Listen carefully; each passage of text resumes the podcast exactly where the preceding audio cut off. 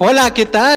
Muy buena tarde, estimados colegas. Les damos la más cordial bienvenida a estas sesiones que vamos a estar organizando para todos ustedes dando un giro a este tema de optometría, este maravilloso mundo de optometría. Me presento, yo soy el licenciado en optometría Adrián Portillo y vamos a estar trayéndoles a ustedes estas mesas optométricas con la finalidad de hacer esta lluvia de ideas y que sean beneficio para su consulta, que sean beneficio para los pacientes y obviamente para hacer esta optometría de calidad. Para ello, en esta primera eh, pues sí, plática que vamos a estar teniendo para todos ustedes. Vamos a estar tocando el tema que lleva por título Optometría y el diagnóstico del glaucoma. Seopto les trae este tema en el cual consideramos muy interesante y vamos a estar arrancando con esta, esta temática. Y si gustan ustedes pueden hacer llegar esta, esta invitación, este, este link para que nos puedan acompañar más, más colegas aquí a esta emisión de Seopto TV. Están poniendo los compañeros, el ingeniero está, está poniendo el link para que ustedes puedan, puedan eh, compartirlo y que más colegas, más eh, personas puedan ver y disfrutar de esta sesión. Vamos a estar innovando distintas modalidades, eh, le estamos llamando aquí tecnología politécnica, tecnología de punta para que podamos compartir y sobre todo que también sus comentarios, todas las opiniones que lleguen a estar haciendo, pues van a estar proyectadas. Pues sean cordialmente bienvenidos colegas a una emisión más aquí en Seopto. Esperemos que sea el agrado suyo y pues vamos a arrancar con esta mesa y estamos totalmente de gusto y de placer de poder eh, dar a conocer a nuestros invitados, quienes ellos eh, pues están tomando este tiempo y sobre todo pues nos están compartiendo estos temas y su experiencia para que podamos hacer esta optometría de calidad. Vamos a iniciar con el maestro el maestro Tomás González. Voy a leer parte de la trayectoria de nuestro invitado, del maestro Tomás González. Él es egresado de la Escuela Superior de Medicina Generación 94-98. Es profesor asociado B de la licenciatura en optometría del Centro Interdisciplinario de Ciencias de la Salud Unidad Santo Tomás del Instituto Politécnico Nacional desde el año 2003 a la fecha. Es profesor de la licenciatura en optometría y rehabilitación visual de la Universidad Biomédica Rafael Guizari Valencia en Jalapa, Veracruz, responsable del área de visión baja del SIX Unidad Santo Tomás, coordinador de la clínica de optometría del SIX Unidad Santo Tomás del año 2017 al 2018, profesor invitado en el Hospital General Dr. Manuel Gea González del Departamento de Oftalmología en áreas de refracción, lentes de contacto y visión baja para el curso de especialización. Pues sin duda el maestro pues, es un referente en este ámbito de optometría. Pues le damos la más cordial bienvenida, maestro. ¿Cómo está usted? Hola, muchas gracias Adrián, este, y gracias por la, invitación y para mí es un placer este, participar en este tipo de foros que sin duda son eh, muy este, retroalimentadores en, eh, en, el aprendizaje de la optometría de hoy en día. Este, muchas gracias y feliz de estar con este, la mesa que, que nos tocó eh, este día. Gracias. Perfecto. Seguimos con nuestro siguiente invitado, el maestro Juan Olvera, quien vamos a de igual forma leer parte de la trayectoria que, tiene nuestro invitado, el maestro Juan. Él es egresado de la Facultad de Estudios Superiores de Iztacala de la Universidad Nacional Autónoma de México de la licenciatura en optometría. Cuenta con el diplomado de farmacología y terapéutica ocular ha sido y es ponente en diversos foros de investigación, tanto con los temas de reflejos primitivos en relación con las habilidades visuales y coordinación motora en la Facultad de Medicina de la Universidad de Querétaro, en la UAC, en el año de 2022. Es docente de la licenciatura en optometría de la ETAC Coacalco, ponente en la quinta semana académica de optometría, tema de adaptación de lentes progresivas en sede Vasco de Quiroga, la Universidad Vasco de Quiroga, en Morelia, Michoacán y ha sido ponente en la Feria de Optometría en Veracruz con el tema estrabismo. Maestro Juan, ¿cómo está? Bienvenido aquí a Seopto de nueva cuenta y de igual forma agradecerle que esté con nosotros. Gracias, Adrián. Eh, muy bien, gracias, muy amable por esta invitación que nos, que nos haces para, para ser partícipes de, esta, de esta información, de esta mesa, de esta mesa de diálogo. Eh, muy bien, y esperemos que sea de su de, de los de los, de los escuchas de los nuevos colegas, de los colegas, y que sea muy interesante el tema para, para ellos, como bien dijiste, para que se vaya incrementando esta, esta información sobre el glaucoma. Perfecto. gracias. No, al contrario, muchísimas gracias a usted, maestro. Seguimos, seguimos presentando a nuestros invitados aquí en este foro de mesas optométricas en CEOPTO. Y seguimos con el estudiante Bastian Soto Saavedra, quien es estudiante del octavo semestre y tengo entendido que ya terminó, eh, ya es futuro, futuro colega de la licenciatura en optometría. Él es egresado del Centro Interdisciplinario de Ciencias de la Salud, Unidad Santo Tomás del Instituto Politécnico Nacional. Es alumno de excelencia, premiado en tres ocasiones con el reconocimiento a la excelencia académica otorgado por el mismo Instituto Politécnico Nacional. Participó como ponente en el primer ciclo de conferencias opto virtual evento realizado en línea en la Ciudad de México el 11 y 12 de junio del año 2020 con el tema parálisis facial y valoración optométrica.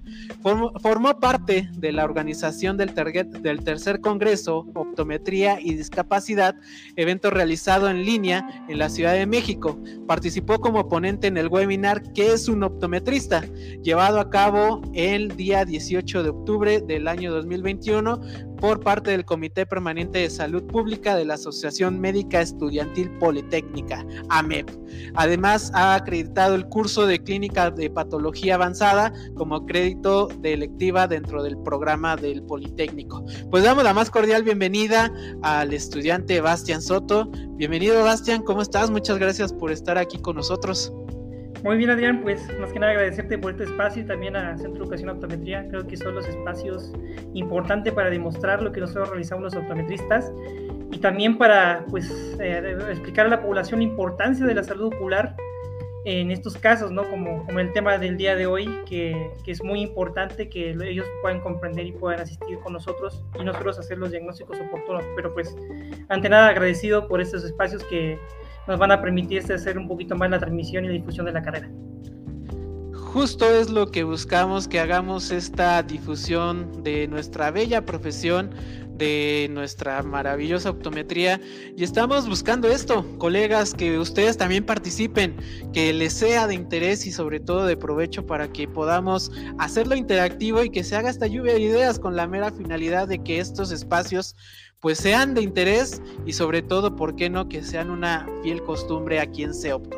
Pues vamos a hacer cómo va, se va a dividir esta temática de estos foros de optometría, en el cual va a estar eh, cada uno de nuestros participantes contando con dos minutos por intervención.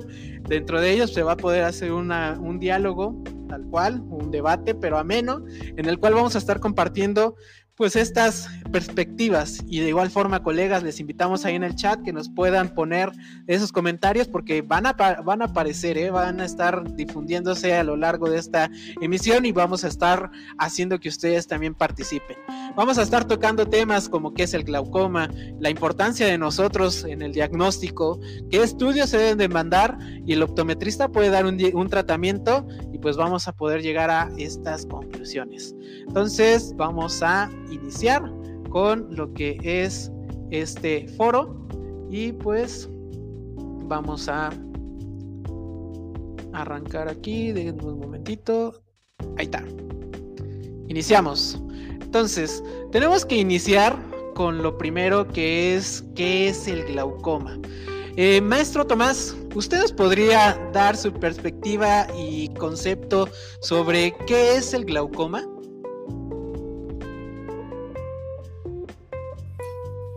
Sí, Adrián, este, eh, gracias. Bueno, mira, a mí me gusta retomar un poco los antecedentes históricos de la palabra propiamente y de hecho quiero este, ahondar en ello porque prácticamente a veces pensamos que tendría que cambiarse el nombre si conocemos el fundamento de la definición etimológica. porque de hecho glaucoma viene de una derivación que se llama glaucos, que es este como azul grisáceo, eh, y oma tumor, o sea, realmente la palabra sería un, que sería que se le, pero eh, se le dio históricamente porque realmente el glaucoma no se conocía bien en la antigüedad y se relacionaba con múltiples enfermedades que prácticamente terminaban en ceguera. Entonces, este, que este, se le diera ese nombre por, porque no era el glaucoma agudo, que era el que más este, se notaba por el, edema corneal, por el dolor ocular, eh, pues causaba una córnea muy opaca y se veía como y por eso le llamó como un tumor azul verdoso. Eh, pues en la actualidad sabemos que esa es una clasificación nada más que realmente eh, puede variar. Eh, en la la definición que más es una que viene en la definición de, del libro panamericano de glaucoma dirigido por que realmente la es una neuría realmente porque este pues por vías ganglionares, los cuales pasar por el nervio óptico por efectos biomecánicos, o sea, microcirculación de, estas fibras, entonces se altera y de la definición que es una neuropatía óptica progresiva, este, eh, que es multifactorial, o sea, hay muchos factores que pueden provocarlo. Más adelante probablemente expliquemos un poco a detalle algunos de ellos. Y, eh, y ahonda que precisamente la presión que siempre se, por años se ha mantenido que glaucoma se relaciona mucho con la presión. Pues sí, pero no es lo importante, o por lo menos para eh, este, la, la, causa inicial, sino para el control propiamente de la, de la enfermedad. Entonces, este, esa es la definición que eh, a mí me gusta, precisamente cómo la manejan los doctores. De hecho, este libro precisamente se hizo en una este, reunión por ahí de, de la, eh, el Consejo Panamericano de, de oftalmología, este, hicieron un libro precisamente y ahí recapitula todo este, este término que se acuñó y que bien describe precisamente a lo que, a lo que es el glaucoma. Eh, pues yo creo que en la actualidad este, es en lo que se rige la mayoría de, de, conceptos en el mundo, salvo lo que digan los compañeros, este, es la, la definición que este, yo puedo compartir, que, este, que yo entiendo por, por glaucoma y es la que realmente manejo. Perfecto. Eh, maestro Juan, ¿qué opina usted? ¿Qué es para usted en esta experiencia que ha tenido a lo largo de egresado? ¿Qué nos podría usted decir qué es el glaucoma? Ok, totalmente de acuerdo con lo que comenta el profesor, el profesor Tomás. También eh, como definición, eh, lo que yo encontré o lo que he escuchado, que también se le conoce como el enemigo, el enemigo silencioso. ¿Por qué? porque no presenta ningún síntoma. Es, el, es eh, ese tipo de glaucoma, que es el glaucoma de ángulo abierto, es aquel que no presenta ningún tipo de, síntoma. Por eso es conocido como el enemigo silencioso. Ya es cuando, cuando las personas comienzan a tener algún tipo de, de, de borrosidad en la visión, en la visión periférica, es cuando ya comienzan a, a, los pacientes a comenzar o a sentir algún, algún tipo de síntoma pero previo a esto eh, no, no sienten o no, no, no comentan ningún tipo de, anomalía. Eh, sí, estoy totalmente de acuerdo con lo que comenta el, profesor. Eh, este tipo de, de, anomalía o de, o de patología no, no, solamente es propio dicho por la, por la elevada de la, de la presión del, globo ocular, sino también es porque debe o hay algún daño en el nervio óptico.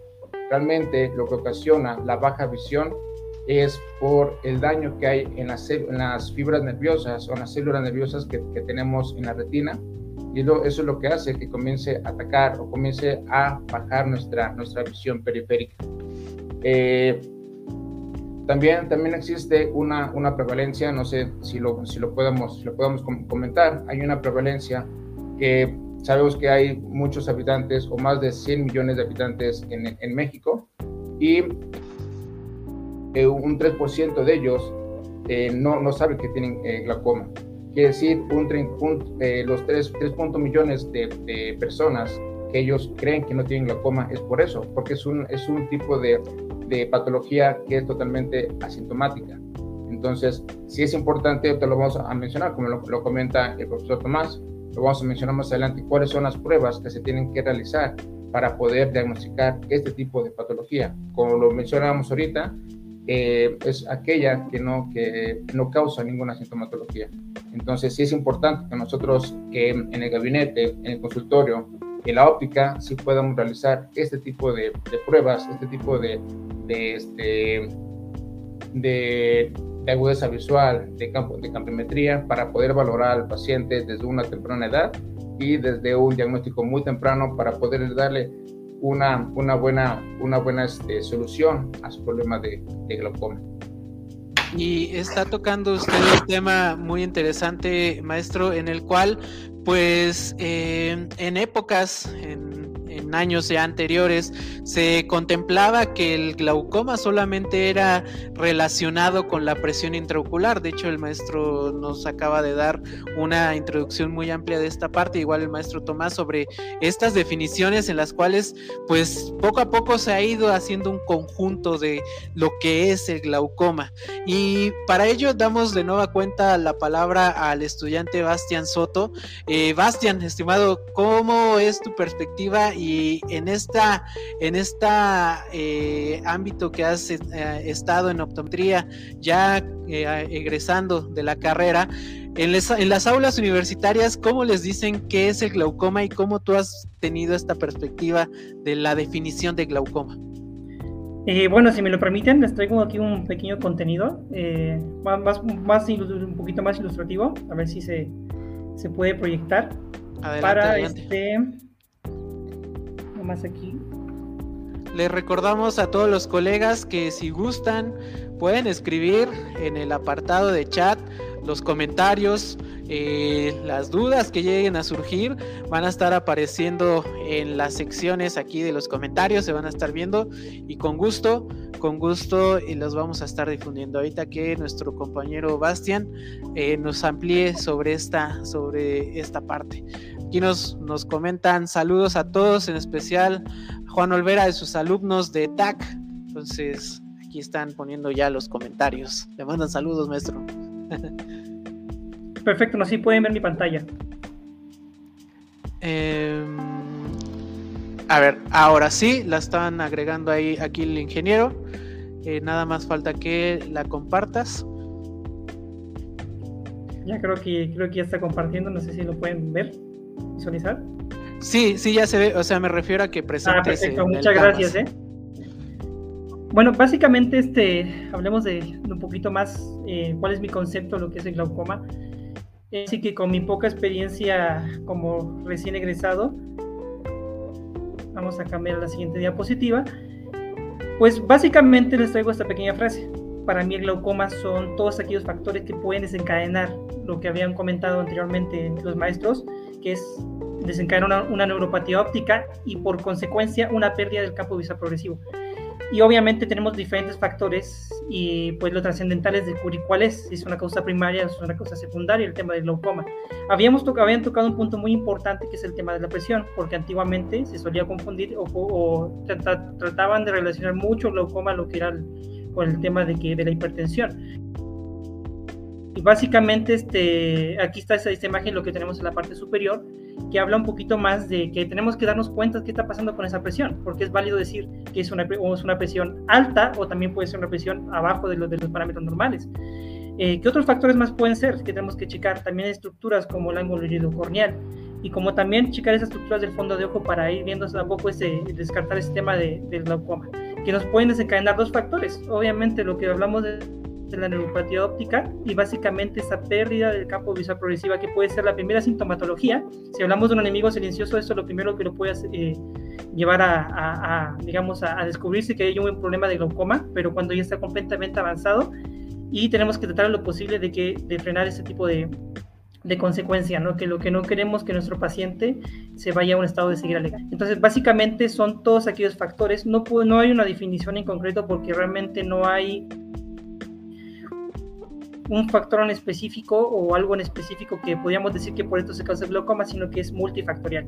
Ahora nuestro, nuestra gran misión es hacer el diagnóstico oportuno. Definitivo, eh, nuestra, nuestra gran labor es esta, hacer el, diagnóstico oportuno. Eh, ¿Puedo compartir, eh, Bastian? Sí, perfecto. Creo que ya. Listo. Totalmente de acuerdo. Y para ello, ya tenemos esta parte de qué es en nuestra perspectiva sobre el glaucoma y estamos en total de acuerdo que tomamos una relevancia en, el diagnóstico como licenciados en optometría. Pero colegas, eh, les quiero yo preguntar ahora, ¿qué pruebas son las que podemos, podemos realizar? ¿Qué es lo que tenemos que estar equipados en nuestro, en nuestro gabinete, en nuestro consultorio? Maestro Juan, ¿usted qué nos podría comentar sobre ello? Claro que sí. Eh, bueno, la una prueba más básica que podemos realizar en nuestro consultorio y lo podemos hacer y nosotros mismos podemos realizar esta, este, este equipo, eh, podemos hacer la, la campimetría con una pantalla tangente.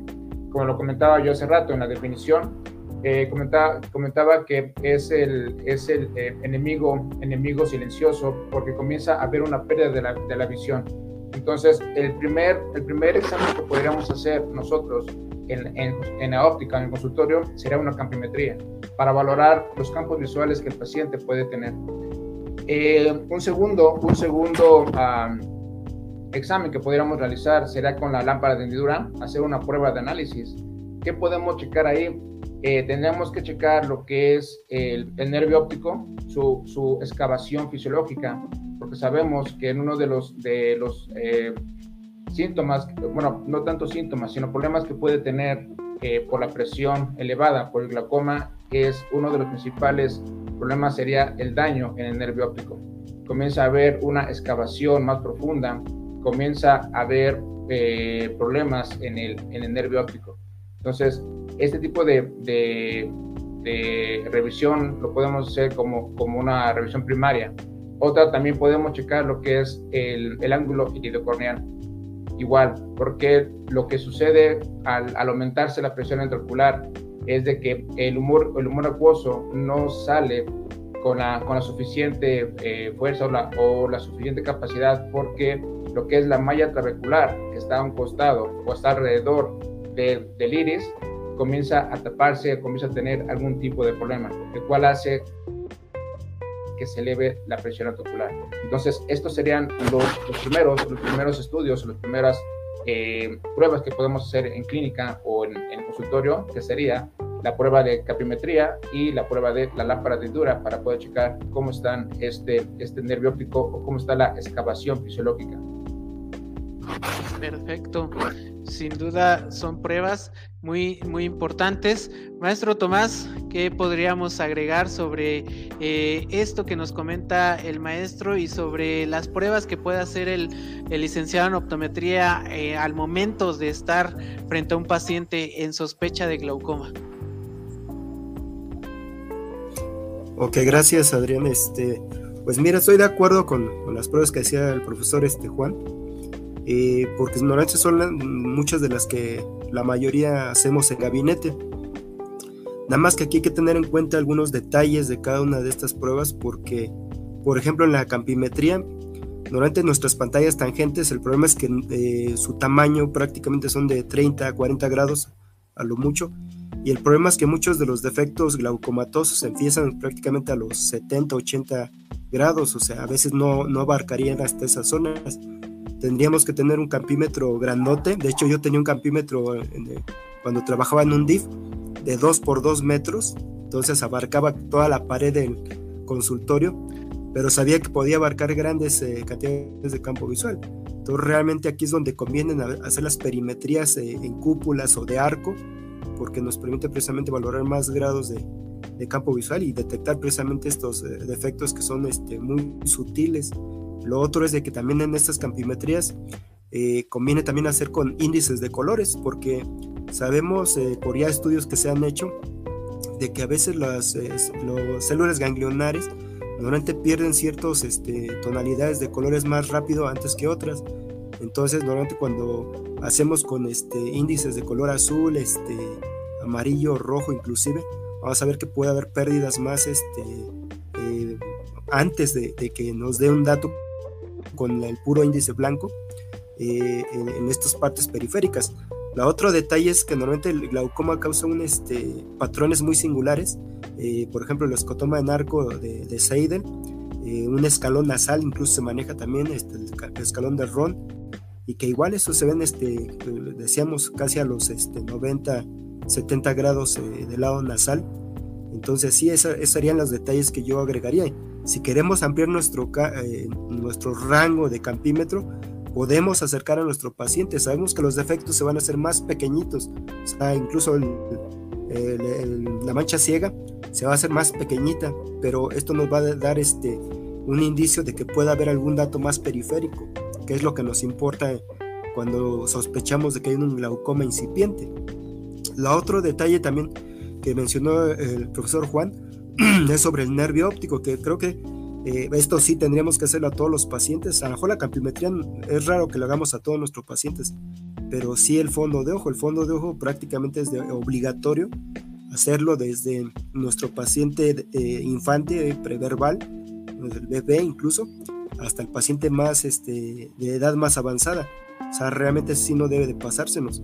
Y ahí vamos a analizar precisamente eh, lo que llamamos el anillo neuroretiniano, lo que mencionaban. Eh, el anillo neuroretiniano prácticamente está hecho por estas fibras, estos este, axones de, las células ganglionares, y cuando están completitos forman un paquete grueso. Entonces, cuando se van dañando, va, va adelgazándose ese paquetito y el anillo neuroretiniano tiende a ser más, este, pues más finito, incluso por eso el, fondo del nervio óptico se ve más excavado. Eh, y esto ya es un indicativo de sospecha de glaucoma. Ahora, a veces no siempre es este adelgazamiento en toda la periferia, sino a veces el adelgazamiento puede ser sectorial. Eh, esto quiere decir que a veces se forman como pequeños bachecitos como que se le mordieran al anillo neuroretiniano y pues, se, llaman, muescas. Entonces también este es un indicativo de que puede haber un, glaucoma por ahí incipiente o a veces el haber hemorragias en astilla y en el borde del nervio óptico también es un indicativo para sospechar de, glaucoma. Entonces yo considero que el, el, fondo de ojo como principal herramienta, porque no todos tenemos tonómetro, no todos tenemos este, a lo mejor eh, eh, perímetros y, tenemos que hacerlo a, la antigüita, como dicen. Entonces podemos hacer un muy buen diagnóstico para descartar este tipo de, este, de neuropatía. ¿sí?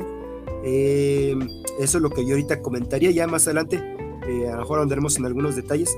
Otra cosa que también se me pasó porque en la escuela a veces lo, lo vemos mucho, el, dicen, hazle digitopresión la digitopresión es buena, pero necesita mucha práctica. O sea, realmente se recomienda que ustedes con todos sus pacientes pues, digiten, presionen el globo ocular para ver cómo se siente su, textura. Prácticamente es este, presionar sobre el ojo y hacer una especie de, eh, con un dedo de presión y, sentir que lo recibe el otro.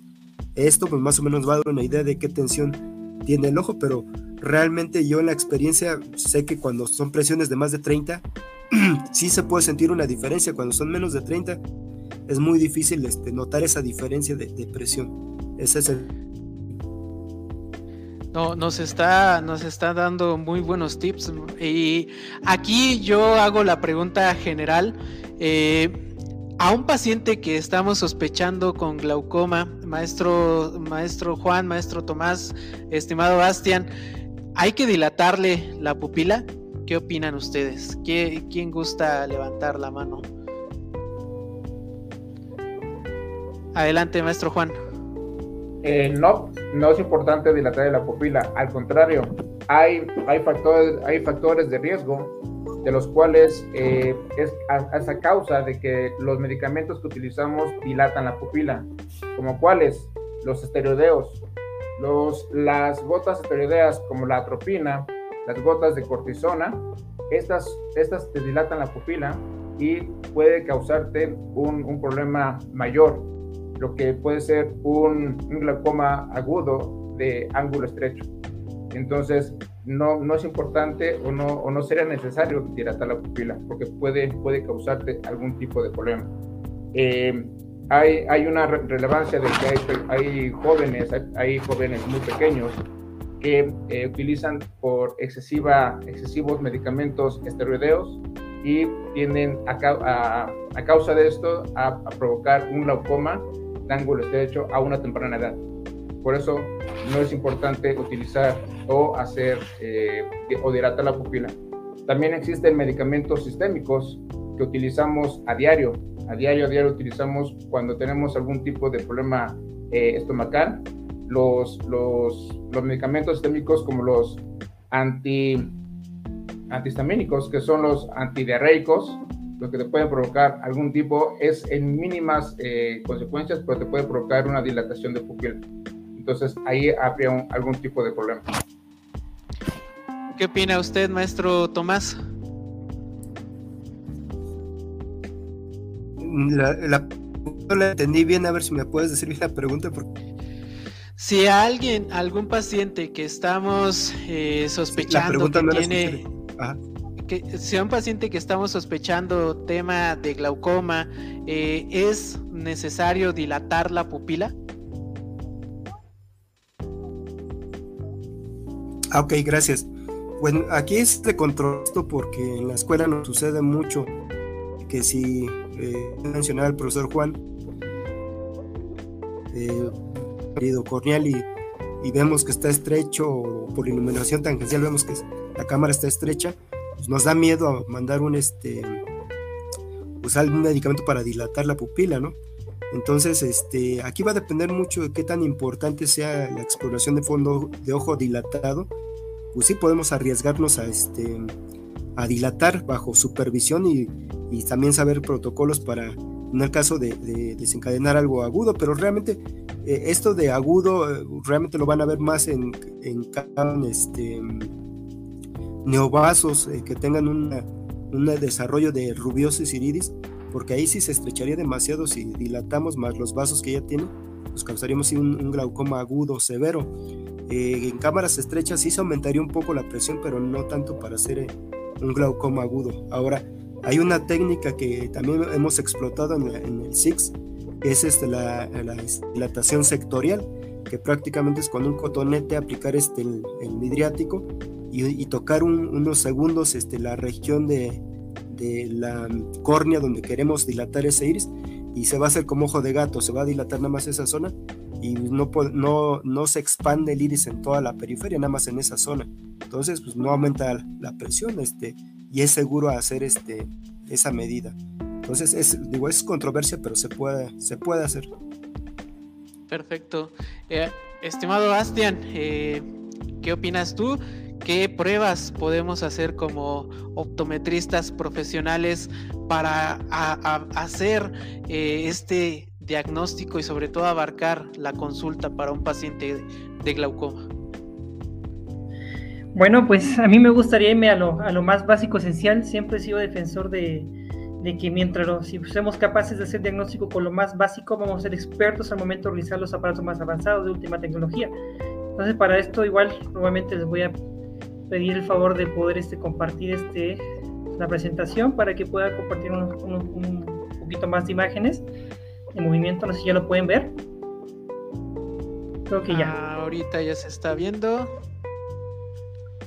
Bueno, perfecto. Yo me voy un poquito más atrás eh, de la lámpara de hendidura, de la campimetría. Yo me, voy a lo más sencillo también recuperando igual ahí la palabra del maestro Tomás en cuanto a la, a tonometría digital. Siento que la la, todo esto lo podemos empezar a trabajar con una simple lámpara de mano si somos capaces de poder ocupar ese maravilloso aparato que es muy sencillo, muy práctico, muy económico y en una prueba con menos de 10 minutos nosotros podemos hacer todo ese tipo de pruebas que les, coloco ahorita en la pantalla.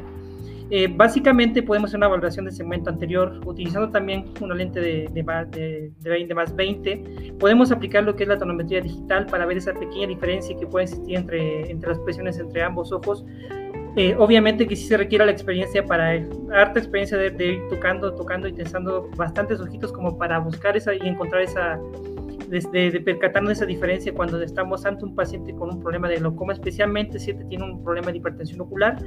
Podemos hacer una estimación de la cámara, de la profundidad de la cámara anterior con, con una simple lámpara de mano colocando el canto externo, vemos ese cómo, cómo pasa esa luz a través de, los, de los medios y podemos checar un poquito y estimar cómo está ese ángulo. ojo, que aquí hablo una estimación que podemos después eh, llevarlo a aparatos más específicos para saber qué, en qué nos, eh, nos estamos enfrentando. En lo que es en la parte del segmento posterior, que es muy importante la evaluación del glaucoma, créanme que sí funciona el hecho de poder evaluar un poquito el fondo de ojo con una lámpara de mano, sí podemos checar esas coloraciones, inclusive si tenemos la oportunidad de tener un ojo que tiene una excelente dilatación, podemos llegar a, a encontrar la cabeza del nervio óptico sin ningún problema. Y pues antes de pasar en una pantalla tangente también, si no tenemos esos recursos, especialmente cuando vamos a hacer estas intervenciones a, lugares donde no tenemos todas las herramientas, podemos hacer este una, ahora sí que una, una, confrontación de campos que también nos puede ayudar un poquito para saber qué está sucediendo ahí. O sea, básicamente para un diagnóstico deberíamos siempre aprender lo más básico, lo más esencial, con lo que con lo que no, que no sea tan sofisticado, si somos capaces de realizar diagnósticos efectivos con, esto, con, con algo tan sencillo como una lámpara de mano, eh, vamos a ser más expertos al momento de utilizar aparatos más avanzados. Que, y también teniendo, teniendo, pensando y teniendo esa responsabilidad de que no todas las personas tienen el acceso y tampoco tienen la parte económica como para poder este, solventar y pagar un, un estudio más caro. Entonces, básicamente, si somos capaces de utilizar estos elementos, podemos ayudar aún también a un diagnóstico efectivo de, la detección de glaucoma. Perfecto, de acuerdo. Muy, muy interesante todo, toda esta parte. Nos comentan aquí lo siguiente, miren, se los comparto. Eh, eh, dice, considero también que es muy importante mediante la anamnesis los antecedentes oculares familiares. ¿Qué opinan ustedes? ¿Qué, ¿Quién gustaría hacer mención de lo que nos comenta aquí eh, uno de nuestros invitados? Adelante, Bastián. Sí, de hecho creo que pues antes de cualquier cosa, de cualquier evaluación, lo más importante siempre va a ser el interrogatorio, porque eso nos puede llevar en automático a hacer un, un prediagnóstico de glaucoma, especialmente si, porque sabemos que uno, de los mecanismos para saber si una, una, persona tiene glaucoma son los antecedentes de, de, herencia, porque es hereditario, entonces básicamente si ya tenemos que la familia existe la prevalencia de glaucoma, hay que hacer esa exploración, especialmente en la parte del fondo de ojo para checar cómo está esa papila y podemos encontrar ya características especialmente de la excavación. Entonces es muy importante esa parte de los antecedentes familiares y también nos puede ayudar mucho para saber qué tipo de glaucoma nos estamos enfrentando, si es, de, de una causa primaria o de una causa secundaria. Ok, ¿alguien más gustaría hacer mención de, de lo que nos comentan aquí nuestros nuestros este, colegas en YouTube. Adelante, maestro Juan.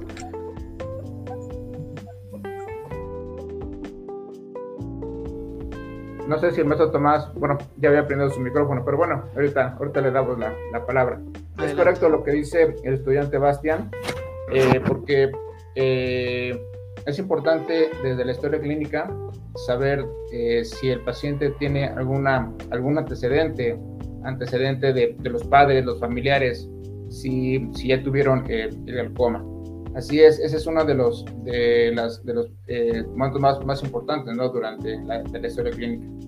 Entonces, sí, sí es de suma, de suma importancia hacer esta, esta, esta, historia clínica muy, muy, este, muy a fondo y también sabemos que existen los tipos de, glaucoma, ¿no? Que aquellas que no, todo, no todo el tiempo es por la presión intraocular elevada. También te puede dar algún daño. Te lo comentábamos, no, no, no decir glaucoma es por, por, la, por, la, por el aumento o la, la producción excesiva de un acuoso, sino el glaucoma también lo podemos eh, eh, hacer la, la mención que es un daño en el nervio óptico entonces pueda haber algún tipo de, daño en el nervio óptico, no siempre que haya una presión intraocular elevada. Puede tener una presión intraocular de 10 o 12 eh, mililitros de, mercurio y puedes tener un daño en el nervio óptico. Entonces, sí es importante hacer este tipo de, evaluación, una anamnesis, y como lo comenta, ¿no? Este tipo de estudios para poder saber si el paciente está iniciando con este tipo de, problema. Y sabemos que, la, que el glaucoma congénito eh, que, es eh, eh, desde el nacimiento de los niños, es el más complicado y es el más difícil. Este tipo de glaucoma, que es congénito, luego, luego hay que hacer cirugía. No es con gotas, no con otro tipo de, ayuda, que lo, a ver, lo, vamos a mencionar más adelante. Ese tipo de, de, glaucoma es el más complicado. Entonces, sí tenemos que hacer este tipo de, de anamnesis y hacer esta pregunta a los pacientes, porque es muy, muy importante para nuestro, nuestro, nuestro paciente y saber qué es lo que, qué es lo que lo está provocando. Ese es mi, mi punto de vista. Perfecto, maestro Tomás, y ahora agrego este, a esto, mire, eh, que nos comentan aquí, eh, sin miedo al éxito, dilatemos si es paciente de primera vez. Creo que hay que tener aquí sus cuidados, ¿o qué opina usted, maestro? Pues sí, o sea, eh, como todo en, en terapéutica es, es, hacer el menos daño posible, o sea, este, eh, primum non nocere, dice la frase entonces, este, sí, eh, eh, realmente el dilatar es solamente cuando sea estrictamente necesario. Eh, y sí, cualquier paciente es dilatable. De hecho, en mi servicio social en hospital, prácticamente a todo paciente se dilataba, no se fijaban el historial clínico, nada de eso.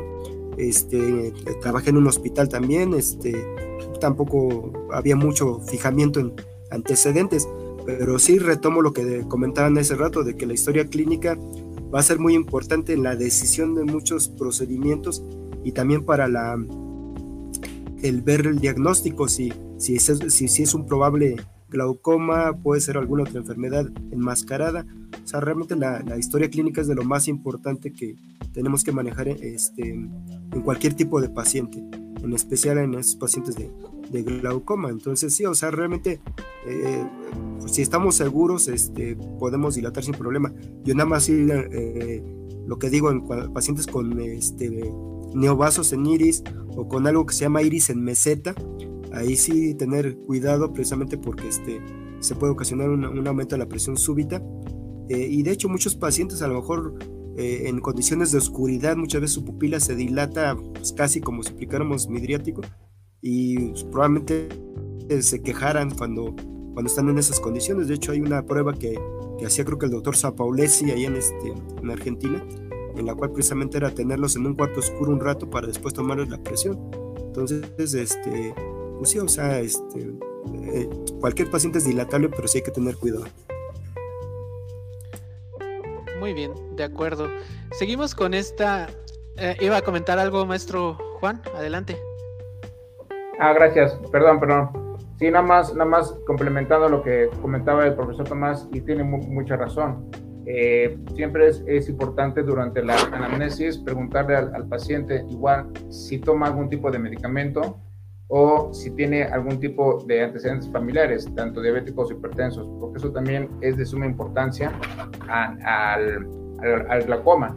Eh, aunque sabemos que la presión, la presión arterial es muy, muy aparte a la presión intraocular, pero sí tiene algo que ver si en algún momento el paciente tiene algún tipo de baja en la presión, es cuando más aumenta, se aumentan la presión intraocular del paciente. Entonces sí es importante saber todos estos, esto, esta información que podemos tomar relevancia del, del paciente en nuestra anamnesis. Solamente sea lo que yo quería comentar con respecto a a la, a la anamnesis que comentaban los, los, los, las personas que están en, eh, viéndonos a través de, de YouTube. Muy bien, eh, sí es importante que eh, agradecemos mucho sus comentarios de cada uno de los colegas que nos está viendo, pero sí, bueno, hay que ser muy enfáticos en hacer cada una de estas pruebas de manera adecuada.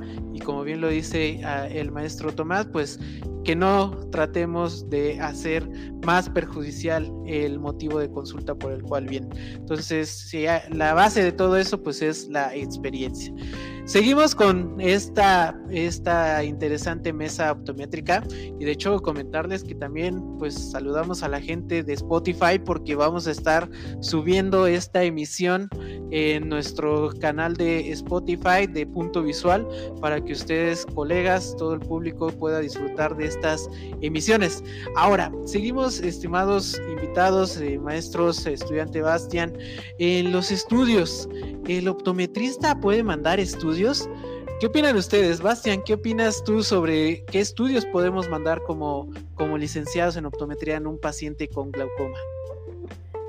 Mm, bueno, entonces en cuanto a los estudios, eh, como el que tenemos a continuación, por ejemplo, es un estudio muy importante, pero digo, antes siempre, siempre defendiendo la parte básica, o sea, todo lo que nosotros podemos realizar en el gabinete, tanto lo que es este, la toma de la presión intraocular, todos estos datos, pero si queremos saber algo más específico de cómo está dando el avance de todo esto, podemos mandar estos estudios que son más, más complementarios, que son estudios para saber qué está sucediendo en ese glaucoma y por qué se está dando, porque muchas veces puede ser hasta, hasta por, por un problema que es más específico. Entonces, eh, uno de ellos puede ser un, un, OST para justamente ver el estudio de la, de la, de la, del disco óptico, como qué, qué, está sucediendo ahí, para saber cómo se está manejando este problema. Otro estudio igual que es interesante, que es importante, saber es, es la estimación de ese grosor de, eh, o el espesor corneal por, la, por el estudio de la, de la paquimetría. Ese también es un estudio muy importante que podemos hacer incluso si tenemos la oportunidad de tener en nuestro gabinete, ¿por qué no realizarlo? Porque ya sea para, para saber inclusive y, la, y, poder compensarlo con la presión intraocular, con, sí, con la presión intraocular del ojo. Otro estudio que puede ser también este, importante que podríamos realizar este, eh, o, ma o, mandar también este, el Avisucam para que, para que tengamos una imagen más completa del fondo de ojo, especialmente más hacia la periferia también, y también concentrarnos en la parte de la papila óptica para saber que no haya ningún inconveniente, o si lo hay, ya poder saber cómo, de una manera más, eh, con una imagen más ilustrativa, de lo que está sucediendo ahí en el nervio óptico. Y pues eh, la pinimetría, la campimetría, que es muy importante, sabiendo, teniendo en cuenta de que si ya existe una pérdida del campo visual, ya saber específicamente cuáles son las zonas que están siendo afectadas y saber el qué, el qué tipo de, de, de, anomalía en el campo visual existe y para determinar finalmente cuál va a ser la, el, ahora sí que o tratamiento o canalización de nuestro paciente, es muy importante estas, estas pruebas. ¿Qué opina, maestro eh, Juan? Eh, ¿Podemos agregar algún otro estudio? ¿Qué opina usted sobre esto? Eh, totalmente de acuerdo con lo que dice eh, el señor Bastián, es correcto. Eh, nada más agregar un, eh, un, poquito de información ahí acerca del OCT. Así es, lo que comenta él, eh, checar cómo está la, la, la excavación del, del nervio óptico. También es importante, el OCT te ayuda a, a, contabilizar la cantidad de fibras ópticas que tiene la, la retina, porque es parte de la lesión en el nervio óptico. Entonces es importante, aparte de la de checar la excavación fisiológica que tiene este, este nervio, también es importante checar las fibras ópticas porque lo que sucede en el, en el glaucoma es la pérdida de las fibras ópticas. Por eso es que el campo visual se comienza a perder eh, en, el, en, la periferia y tienes una visión de túnel que nosotros lo conocemos. Entonces, sí, nosotros como optometristas podemos mandar un OCT en, en compañía con una campimetría una campimetría ya fuera de, de la del, um, del gabinete o fuera de la óptica. Con ayuda de la campimetría y el OCT podemos diagnosticar o podemos tener ya en qué grado, en qué grado va a estar este glaucoma. Es más fácil con estas dos pruebas, podemos ver en qué grado ya tenemos avanzada este, este tipo de, de, de patología. Entonces, sí es importante, sí es importante que nosotros le mandemos estos dos tipos de, eh, de pruebas diagnósticas al paciente. ¿ok? Como lo comentaba yo hace rato, al inicio de la, de la charla sobre glaucoma, que es el enemigo silencioso. Entonces, hay pacientes que llegan ya con el campo visual muy estrecho, entonces nosotros ya tendríamos que evaluar en qué grado tenemos esta, a este paciente con, con respecto al glaucoma. Era lo que yo, yo quería comentar acerca de, acerca de eso, este, Adrián. Muchas gracias, maestro. Eh, maestro Tomás, ¿qué opina usted? ¿Qué, ¿Qué, estudios considera usted que el optometrista puede mandar? ¿O considera que no, no tendríamos que, hacer ello y referir al paciente? ¿Qué opina usted, maestro? Pues de hecho, eh, eh, ahora sí que depende mucho la preparación del optometrista, porque así como en cualquier área profesional sabemos que hay buenos y malos y algunos que nada más sacan la profesión este porque sí pero bueno los que sí este quieren aprender este, interpretar eh, campos visuales este OCTs eh, polarimetrías este fibras nerviosas pues realmente este hay muchas eh, oportunidades muchos cursos muchos libros y que sí, o sea, nosotros somos hábiles para poder interpretarlos también, o sea, sí podemos, este, bien preparados, nosotros podemos mandar a pedir estas pruebas para confirmar este, si hay un daño, lo primero, mencionaba al principio, es ver el fondo de ojo y de ahí nos vamos viendo si es necesario realmente hacer que el paciente haga el gasto, porque sabemos que no todos nuestros pacientes pueden probablemente mandar a hacerse una, unas pruebas de este tipo, porque para muchos son caras, eh, y más si ya le hacemos la prueba y lo mandamos a lo mejor con el oftalmólogo y el oftalmólogo va a decir, pues voy a mandarle a hacer otras pruebas porque no confío en estas, entonces puede pasar este, que, que sea eso, ¿no? Entonces yo considero que sí, un operado, claro que puede hacer cualquiera de estas pruebas, yo realmente hago más hincapié en la, en la perimetría, porque ahí es donde se muestra el daño funcional más que el daño este, anatómico. Entonces ahí nos puede decir precisamente antes de que el, tejido empiece a dañarse, de que ya empieza a haber pérdidas. Mencionaba hace rato de la, perimetría este, de longitud de onda corta, que era azul amarillo, que muchas veces es una que se toma de, parámetro para algunos eh, glaucomas incipientes y que pues, ha dado buenos resultados. Hay otras que, como la perimetría de doble frecuencia, que también nos ayuda a determinar algunos glaucomas tempranos. Entonces todo esto pues, es este, en base a que uno conozca las estrategias que hay y, y sí pueda mandar a hacer la, que se requiera. Hay estrategias exclusivas para detectar glaucoma y que nada más analizan los puntos que mencionaba hace rato, donde se dan más esos escotomas sospechosos de glaucoma. Entonces yo considero la más importante la perimetría. Ya si queremos ver daños eh, anatómicos, pues sí, la, el OCT es muy buena, de hecho nos ayuda a analizar muy bien las fibras nerviosas. También la polarimetría este, nos ayuda a ver precisamente ese espesor de, fibras de células ganglionares, que son las principalmente dañadas. La este, tomografía de Heidelberg, pues esa va exclusiva al nervio óptico. Entonces, sí, hay, hay bastantes pruebas que, que se pueden mandar a hacer, pero les digo, siempre y cuando uno esté eh, pues, casi seguro de, del diagnóstico. Si no, pues ya mandarlo a, quien eh, creamos que sepa más que nosotros. Claro, totalmente. Inclusive hay eh, clínicas o espacios de tanto de oftalmología y optometría que hacen eh, ya como un paquete de estos estudios en los cuales también incluyen ya el tema de un OCT de ángulo, como bien lo comentaba este Bastian, pues hacen el tema del OCT de paquimetría, pero esto es para tener ese grosor y como al momento de hacer estos valores paquimétricos y esos valores que se van eh, tomando al momento de hacer este, este estudio y al hacer la tonometría, bueno, les comparto esta, esta tabla en la cual hace mención de cómo va cambiando en cuanto al grosor y va teniendo estos, estos cambios. Entonces, pues definitivamente el optometrista puede, puede hacer y solicitar estos estudios y ya si a consideración quiere mandar alguna otra solicitud o derivarlo a un especialista, pues esa es una de las finalidades de nuestra labor, hacer que el, paciente pues llegue en las mejores condiciones y que tenga el tratamiento totalmente oportuno. Eh, vamos a continuar con esta parte. Y entramos en esta, en, esta, en esta temática que considero que es muy controversial. Y es sobre eh, si el optometrista pues está totalmente capacitado para dar el tratamiento.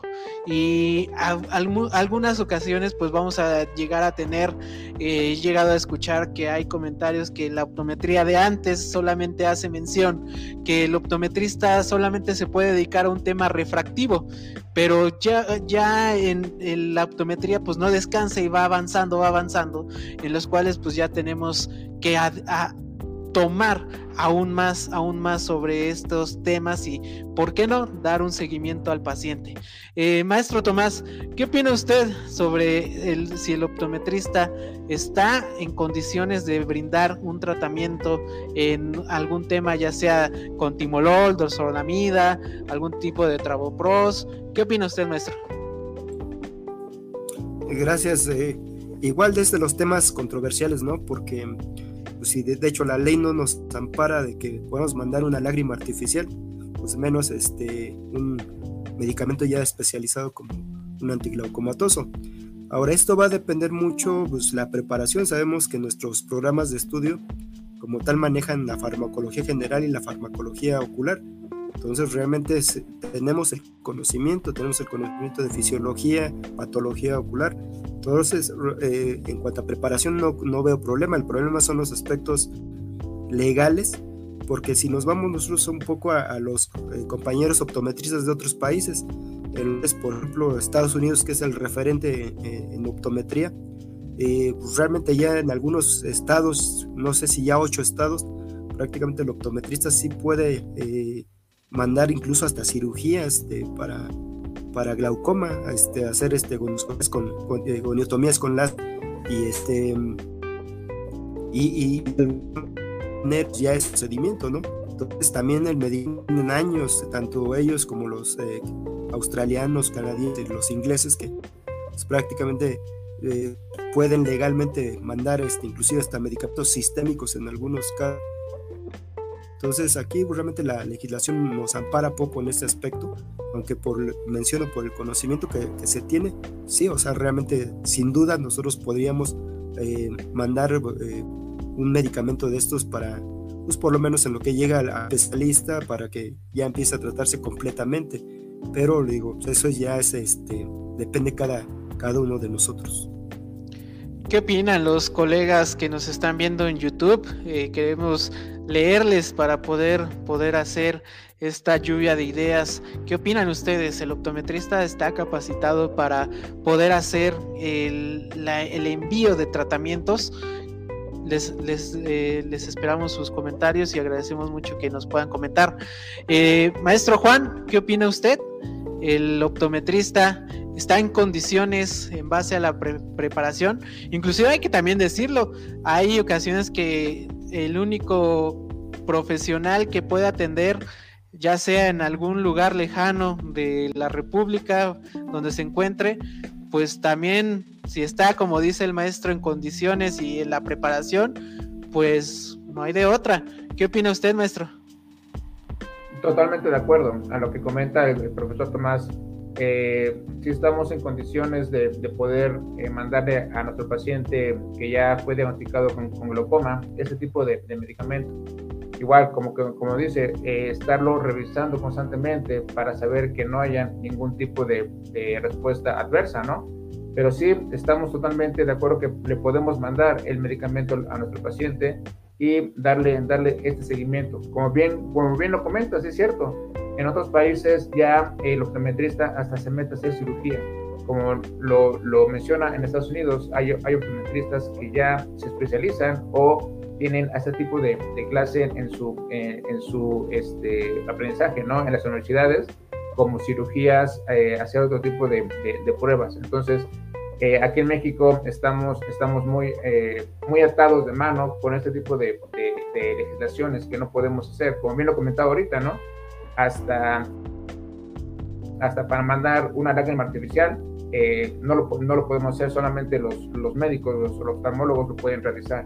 Y eh, no, así que no, no es por mencionar más de los, los colegas, no siempre eh, trabajamos en, en, un trabajo multidisciplinario, pero sí me he topado con, con pacientes que, que el medicamento fue diagnosticado por un oftalmólogo y yo tengo que cambiar la, la, posología o cambiarle el tipo de medicamento porque no era, no era el adecuado para, para ese problema.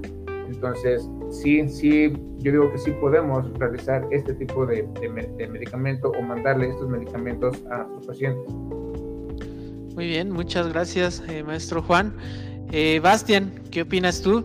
En el Politécnico, en la, en la carrera, ¿Qué les comentan sobre esta parte? Bueno, también yo soy egresado, podría dar el comentario, pero sin duda aquí el que, el que nos puede dar esa, esa amplitud y que trae la información más reciente, pues eres tú, estimado. ¿Qué opinas? Pues este, realmente como tú me lo preguntas, en la carrera, eh, pues hay dos bandos, ¿no? Están aquí dos maestros que no te limitan, que dicen que la optometría no tiene límites y eh, pues aquí hay, presente un maestro que me enseñó que la optometría no debe tener límites, maestro Tomás. Él, este, mi gran mentor. Entonces, este, y también está el bando de, de los maestros que te dicen, no, es que eso ya es, eh, ya no nos corresponde, ¿no? Hay, hay que remitirlo con oftalmología. Y pues en un punto de vista personal, antes de poder yo dar mi intervención respecto al tema, les tengo aquí una pequeña información que dice así. México, bueno, en México se estima que existen acerca de 1.5 millones de personas con glaucoma y, y bueno, de estos, de estos 1.5, hasta 5 mil casos eh, ya, ya tienen una, ya son declarados con problemas de ya con una ceguera legal. Entonces, ¿cuál es eh, el fin de esto? Que hay tantos, o no, no, hay, no hay suficientes bueno, profesionales oftalmólogos que puedan dar una receta que deberíamos eh, ver, que deberíamos tratar de nosotros no limitarnos, sino que por el contrario, unirnos a la causa de ayudar y dar un tratamiento adecuado. El único límite lo pone uno como profesional en cuanto al conocimiento, en cuanto a la experiencia, y si uno tiene ambos, ¿por qué no mandar, un, no, mandar una receta eh, médica o mandar un medicamento especialmente para el glaucoma? Porque contemplamos y sabemos como el glaucoma va, tiende a irse al camino de la ceguera, y es algo de urgencia, es algo que nosotros podemos tratar y podemos llevar a que esto no, no, no, no llegue a su conclusión de la ceguera. Entonces, básicamente es importante que nosotros podemos mandar un medicamento. Tenemos el conocimiento en todas las escuelas, por lo que las que yo conozco, por lo menos sí cuentan con en, su formación la farmacología general y la farmacología este, ocular. Entonces, básicamente, inclusive la constitución lo dice, si tenemos estos conocimientos básicos, sí podemos mandar la receta ahora sí que si nosotros asumimos esa responsabilidad. Creo que, y también este mensaje va a los maestros también, de que no limitas a, sus estudiantes, que por el contrario, si queremos crecer como carrera de optometría, como, como profesión aquí en México y ser de primer nivel, no hay que poner los límites y también atender a, las necesidades que tiene el país. Si ya sabemos que hay mucha gente que tiene que pasar este problema y no están, no, no solo suficiente, bueno, no hay la cantidad de, especialistas suficientes para atenderlos, no debemos de limitarnos, debemos de especializarnos y que por lo menos eh, México tenga una optometría de primer nivel. Muy bien, muy, muy interesante esto que nos comenta el estudiante eh, Bastián Soto, pues ya literal, ya egresado de, del Instituto Politécnico Nacional. Y si les parece bien, vamos aquí a los comentarios, a lo que hicimos la invitación a, a cada uno de los colegas que nos, que nos comentara qué opina sobre esto, que si el optometrista está capacitado para mandar tratamientos. Y nos comenta aquí el colega Daniel Durán, si está capacitado y lo puede hacer, pero siempre derivar al oftalmólogo. ¿Qué opinan ustedes, estimados maestros? Bastian, adelante. Pues sí, o sea, realmente nosotros tenemos que comprender que tenemos límites profesionales. Sabemos que hay, un profesional oftalmólogo y licenciado en optometría. Eh, las palabras que dije anteriormente van a la necesidad de la cantidad de personas que, que, tienen este padecimiento y no está la cantidad de profesionales necesarios. Eh, en este caso sí podemos trabajar y ayudar al oftalmólogo que con esa sobrecarga de pacientes que tiene y esas largas listas de espera sean disminuidas. De todos modos, el trabajo tiene que ser interdisciplinario. Nosotros somos de primer nivel atencional, entonces básicamente nosotros recibimos a esos pacientes en dado caso que lo quiera, especialmente lo que es a nivel quirúrgico, a nivel, si se necesita una cirugía, eh, lo mandamos con oftalmología y después, eh, posteriormente, en el tercer nivel ya lo estamos recibiendo para una rehabilitación, dado caso que lo quiera, o también para ir vigilando que ese tratamiento farmacológico o que esa cirugía esté en buen camino. Entonces, eh, tenemos que tener en claro también cuáles son los límites profesionales, pero tampoco limitarnos nosotros como, como profesión de optometría, teniendo el conocimiento necesario, ¿por qué no hacerlo? Debemos de hacerlo y obviamente no hacer a menos el trabajo del oftalmólogo, que tenemos que trabajar de mano a mano porque somos los únicos profesionales especialistas en el área visual y ocular. Ok, ¿qué opina usted, maestro, de lo que nos están mencionando aquí los colegas? Maestro Tomás. Ok, gracias. Eh, de hecho, lo, eh, que comentaban ese rato, este, de esto de que no hay tantos profesionales, de hecho esto dio la pauta precisamente a que estos países que decimos Estados Unidos en especial, pues diera pie a que los optometristas pudieran eh, acceder a medicamentos eh, tópicos, sistémicos y últimamente a la cirugía. Y en México pues también tenemos esa, pues, ese fenómeno, ¿no? De que realmente hay, hay pocos especialistas, este, oftalmólogos, optometristas también hay pocos, pero si, si queremos una lucha para evitar la ceguera, pues realmente este, tendremos que tener más herramientas, ¿no? Eh, yo recuerdo ahí leer los artículos que cuando al optometrista no se le permitía usar ni siquiera un, este, anestésico para tomar la presión, pues los optometristas inventaron los tonómetros de no contacto el optometrista este, Bernard Grollman de la American Optical que diseñó el primer este, tonómetro de aire y, así se la siguieron para saltarse esa, esa brecha legal. Y aquí en México creo que también tenemos ideas para pues, tratar de salvar a los ojos este, aún contra las leyes, pero eh, en beneficio del paciente, ¿no? Entonces sí, o sea, realmente este, eh, pues considero que hace falta que se dé más ese, respaldo, ¿no? Este, que nosotros podamos, este, pues, de alguna manera entrar a esta parte del, del uso de más medicamentos, o por lo menos que se nos dé esta parte de el ejercicio legal que nos ampare. Si este, en este caso sabemos que la ley nada más incluye a médicos, enfermeras, este, odontólogos y veterinarios, digamos, ¿por qué no a optometristas igual?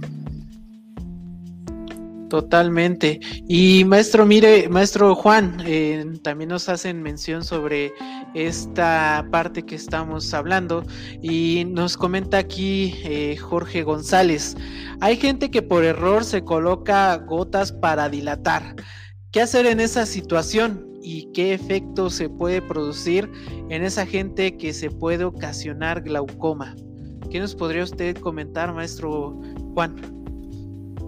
Claro, eh, sabemos que uno de los factores de riesgo de, causar glaucoma es que el paciente de nacimiento tenga el problema de aniridia. Aniridia es ausencia de, del iris. Entonces, si nosotros le mandamos algún tipo de medicamento al nuevo paciente por error se coloca un tipo de medicamento para dilatar la pupila, estamos haciendo que el haz de luz entre excesivamente al ojo, provocando algún tipo de daño en este, en este tipo de, paciente. Entonces, sí, sí, sí, sí puede ocasionar algún tipo de efecto y, ocasionar un glaucoma si el paciente se está dilatando por error la pupila. Hay veces que los pacientes de, eh, de tercera edad se equivocan, tienen un sinfín de, de, gotas o de medicamentos y se colocan uno, uno por error a otro. Entonces, sí, sí puede producir algún tipo de, de problema el, el, colocarse algún tipo de, gota de, para dilatar la, pupila. Ahora, regresando tantito al tema, lo que comentaban, es correcto, y lo que comentaba el profesor eh, Tomás y el, y el, estudiante es, eh, Bastián, sí, nosotros tenemos la, la capacidad, por eso es que en la universidad nos dan eh, dos, 12 meses de farmacología, de inmunología, de microbiología, para poder nosotros también eh, poder mandar ese tipo de medicamento. Si, si sabemos lo que estamos eh, ocasionándole al paciente, lo que puede provocar el, uso del, del, medicamento, de las gotas. Entonces, nosotros también estamos capacitados para poder mandar ese tipo de medicamento. Y bien lo, y bien lo comentaba Bastian, no sentirnos tampoco Superman, de que ya lo, ya lo conozco, lo, lo sé, eh, y mandar tipo de, medicamento sin saber si el paciente lo requiere o no lo requiere.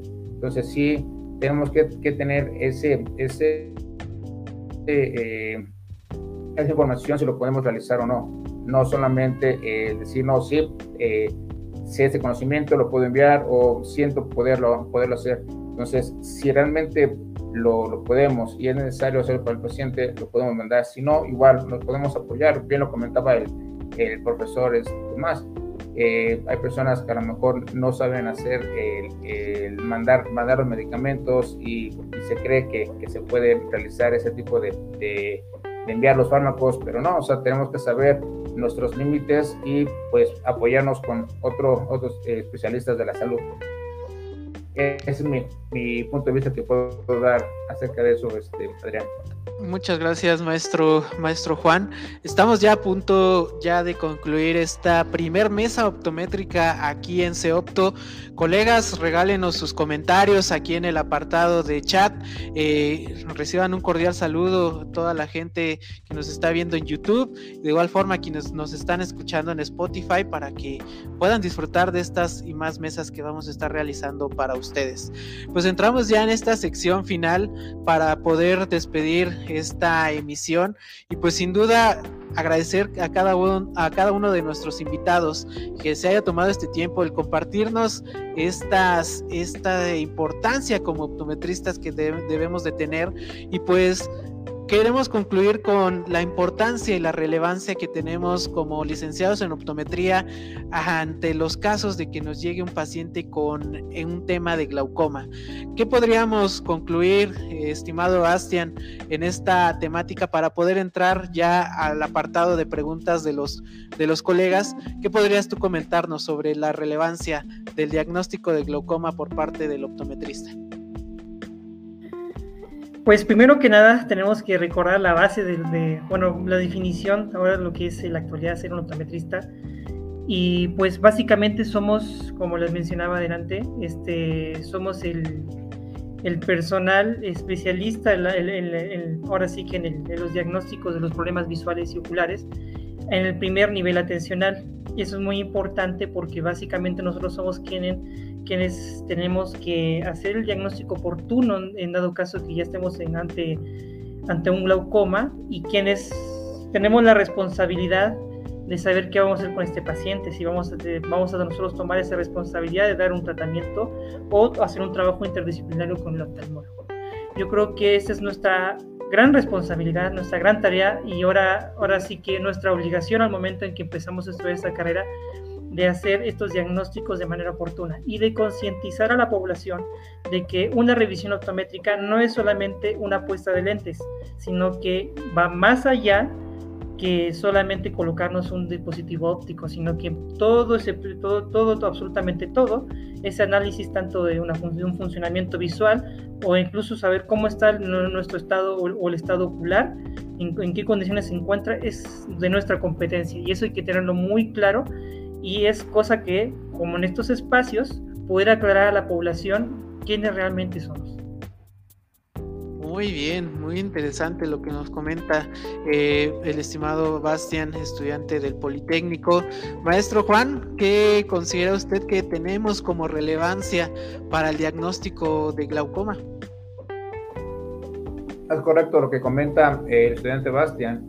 Eh, nosotros debemos hacer un diagnóstico, diagnóstico eh, primario con los, con los pacientes. Eh, como él lo comenta, yo se lo comento a mis alumnos en, en, clase, nosotros somos el primer nivel de prevención de cualquier patología con el paciente.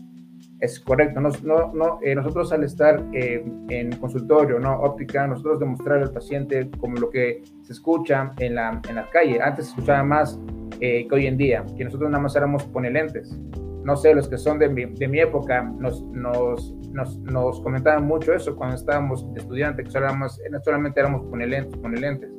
Entonces, nosotros lo hemos, lo hemos demostrado eh, que a las personas desde el inicio tenemos que darle un servicio más completo, darle, de, como lo contamos ahorita, ¿no? Desde una, una pantalla tangente, la detección de, algún otro, otro, tipo de patología como el estrabismo con el simple hecho de hacer motilidad ocular. Entonces sí es importante que nosotros eh, hagamos estudios más completos con los pacientes, no solamente un estudio de 5 o 10 minutos de agudeza visual cuánto tienes, sino la importancia es ver todo completo el estudio el, el, hacia el paciente. Entonces, sí es muy relevante que nosotros hagamos un, un, estudio totalmente, totalmente completo a esos tipos de, de pacientes y diagnosticarlo a la, de primera instancia. Sabemos que el glaucoma se le da a pacientes de 40 años en adelante, de 40 a 80 años. Entonces, no solamente es hacer eh, revisión de lentes o a los 40 años el paciente necesita algún, alguna adición para ver de cerca, sino también tenemos que hacer campiometría o tenemos que hacer algún, otro tipo de, de, de, prueba, como la de Ishihara, porque sabemos que después de los 40 años los pacientes comienzan a tener pérdida de, de células eh, de conos, entonces comienzan a tener una baja sensibilidad al contraste. Entonces sí es importante realizar este tipo de pruebas a los pacientes en nuestros gabinetes o en nuestras ópticas. Entonces sí tenemos que hacer una, una, una gran relevancia entre, entre, entre nuestros, nuestros este, eh, pruebas diagnósticas hacia, hacia el paciente. Muy bien, muy interesante. Muchas gracias, maestro, maestro Juan. Maestro Tomás, ¿qué opina usted sobre la relevancia del licenciado en optometría en estos temas de glaucoma? Ok, eh, pues bien lo mencionan este, los compañeros. Eh, realmente el optometrista es la primera este, el primer contacto de, de, todos los pacientes con problemas visuales. Realmente antes de ir a una clínica, un hospital, eh, pues casi siempre caen en una óptica mínimo y, ahí es donde nosotros, este, el optometrista bien preparado, pues es el que los va a ver. Entonces pues, es importante precisamente para detectar cualquier problema, como se mencionaba al principio, de una enfermedad silenciosa, que si no nos checamos nervio óptico, pues no nos damos cuenta de que algo está pasando. Entonces, este, esa es la, la parte importante. La otra, y que a veces eh, eh, es lo que a veces nos llena de orgullo de, de los egresados, de que muchos eh, oftalmólogos que trabajan en hospitales de salubridad, pues nos mencionan que a veces si, si no mandáramos pasantes este, a que los apoyen a hacer precisamente pues, la toma de presión, este, las campimetrías, el, pues, algunas ayudas que a veces ellos no se darían abasto para ver toda la población que tienen que ver, pues este, eh, no, no, cumplirían sus, sus metas, ¿no? Entonces esa es parte buena porque pues, ahí se demuestra ese, ese vínculo de optometrista oftalmólogo, eh, cómo podemos apoyarlos y cómo nosotros también este, podemos aprender de ellos, ¿no? Eh, y sí, a nivel mundial creo que esto es un boom. Yo he visto muchos países que a lo mejor a, a diferencia de México han ido más rápido. España que hace pocas décadas este, no una década creo, eh, apenas se dio lo que es la licenciatura eh, en optometría, eh, pues ya va más avanzados prácticamente que nosotros. Entonces, este, aquí nada más nos falta ese apoyo por la parte de las instancias gubernamentales, las instancias de salubridad, porque creo que ya muchos oftalmólogos han visto que somos de gran apoyo para, para el trabajo de la detección de las enfermedades de los ojos. Entonces, esa considero la importancia. Incluso en Europa, me acuerdo que se hacían este, algunos eh, estudios para ver eh, los optometristas que mandaban a hospitales a los pacientes que sospechaban de glaucoma tan solo por ver el nervio óptico, qué tan acertados estaban con sus diagnósticos y vieron que eran muy, muy confiables este, en un gran porcentaje. Entonces, un optometrista bien preparado va, va este, a colaborar mucho con, con ellos. Eh, ese sería mi comentario. Muy bien, muchísimas gracias, maestro, maestro Tomás. Entramos en la temática de preguntas y comentarios de los colegas. Pues tenemos varios, varios comentarios que nos hacen mención. Aquí cada uno de nuestros colegas que nos están haciendo el favor de acompañarnos. Tenemos la primera pregunta de la colega Graciela Ibarra, que nos hace mención que en qué se puede basar uno para poder mandar tratamiento. Eh, ¿Quién gustaría eh, contestar eh, de primera instancia? Y ahorita damos a cada uno de ustedes la palabra, pero de primero, ¿quién gustaría? Pueden alzar la mano si gustan. Este, yo. adelante, maestro, adelante, maestro Tomás. Bueno, miren, eh, eh, aquí va a depender mucho de, qué tan temprano se detecte. O sea, realmente, si en este caso suponemos que nosotros empezamos a tratarlos, eh, pues sí, pues normalmente la terapéutica maneja que, este, se manden, este, em, por ejemplo, medicamentos como el timolol, limonidina y este, pues precisamente para ocasionar una baja de la, de la tensión más la protección que se da al, al nervio óptico. Y eso sería un tratamiento este, pues mientras para llevarla bien con el paciente, ya después se le agregarán algunos otros análogos eh, este, de prostaglandinas, em, algunos perfusores de, de, la circulación para aumentar la oxigenación del nervio óptico, eh, pero eso ya digamos son tratamientos que prácticamente pues sí más este, son para, para el oftalmólogo, pero pues creo que como primera barrera es este tratamiento de los más comunes, los betabloqueadores como eh, timolol, este, que es que siempre se ha mandado. Al inicio se mandaba pilocarpina, pero ya no es tan, tan utilizada. Eh, este, ya después algunos inhibidores de anidrasa carbónica. De hecho, antes se mandaba la, este, la clásica cetazolamida, que eran tabletas, pero pues también tomar en cuenta que esto causaba que bajara mucho este, por, por la deshidratación, muchos electrolitos, en especial el potasio. Entonces ahí tenía que tener una, este, una reserva, comer plátanos, no sé, para reponer todo ese potasio y no afectar al corazón. Este, eh, pero ya la ventaja que ahora varios inhibidores de anhidrasa carbónica ya son en, gotas, entonces este, ya no hay tanto riesgo, entonces ese sería eh, como el tratamiento inicial, pues realmente saben que eh, lo ideal es mandarlo con el oftalmólogo ya cuando vemos que realmente glaucoma, digamos, es un preventivo, mientras para lo que llega. en algún momento yo tuve un paciente que sí venía con un glaucoma agudo, era por una glaucoma neovascular, o sea, prácticamente un edema ya marcado. Y pues, en ese momento yo lo que pensé, pues sí, un, un este, inhibidor de anhidrasa carbónica, el Diamox, la acetazolamida, este, mandárselo pues, en lo que llegaba al servicio de, urgencias, porque si era una urgencia, o sea, eh, presionaba el ojo y se sentía una piedra ahí. Entonces, este, eso es cuanto a ese tratamiento. Eh, ahora, eh, antes de que se me vaya la idea, ese rato también preguntaron algo muy singular del medicamento, de, de que si mandan un midriático accidentalmente, o sea, si el paciente se lo aplica, eh, pues sí se ha pasado y, me ha pasado con muchos que a veces ven que al, se lo mandan a su familiar y dicen le funcionó y a mí pues me lo voy a aplicar y no sé ni qué es. Es un midriático, ya cuando dicen ya no veo, veo, me molesta la luz, aplicaron el midriático y su pupila está muy dilatada. Eh, como decía Juan, pues aquí lo que va a ocasionar es que entre mucha luz y va a ocasionar que vea mal. Pacientes dice, ¿qué voy a hacer? Pues va a depender mucho del, del midriático que se haya puesto. Por ejemplo, el TP, pues realmente sabemos que su va a durar este, más de unas 3-4 horas. Este, en ese tiempo va a regresar un poquito a la, estabilidad.